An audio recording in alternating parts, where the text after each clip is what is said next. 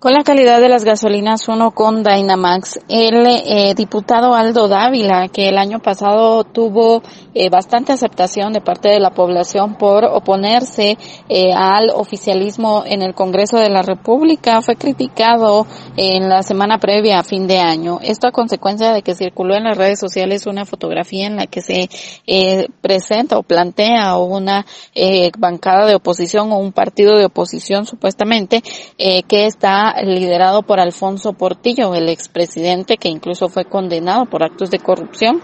Esto es lo que explica Aldo Dávila con respecto a esta situación. Medios de comunicación malintencionados empezaron a hablar ahí de pactos, de alianzas y de otras situaciones. Y pues eh, contarle a usted de primera mano ¿verdad?, cómo estuvo esa situación. Fue una reunión en la que hablamos de oposición y de la coyuntura nacional del país, de lo que estamos viviendo, de se avecina, ¿verdad? Y eso fue esta reunión que se llevó a cabo. Bueno, contarle, usted tendría que saberlo, una golondrina no hace verano.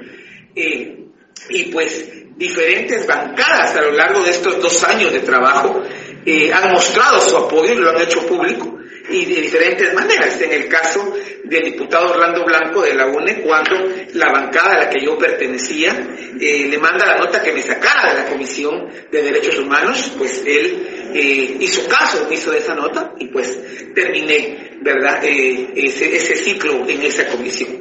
Cuando se hacía público que no venían algunos funcionarios porque no había eh, firma de cartas, la bancada Victoria, por ejemplo, también se ofreció a firmar este documento junto a otras bancadas. David le asegura que eh, tiene que realizar algún tipo de alianzas o eh, unificarse porque en el Congreso no se puede trabajar solo y es a consecuencia de esto que eh, circuló su esta fotografía por la reunión que sostuvieron. Con esto vuelvo a cabina y pregunto con quién acompañas tu camino.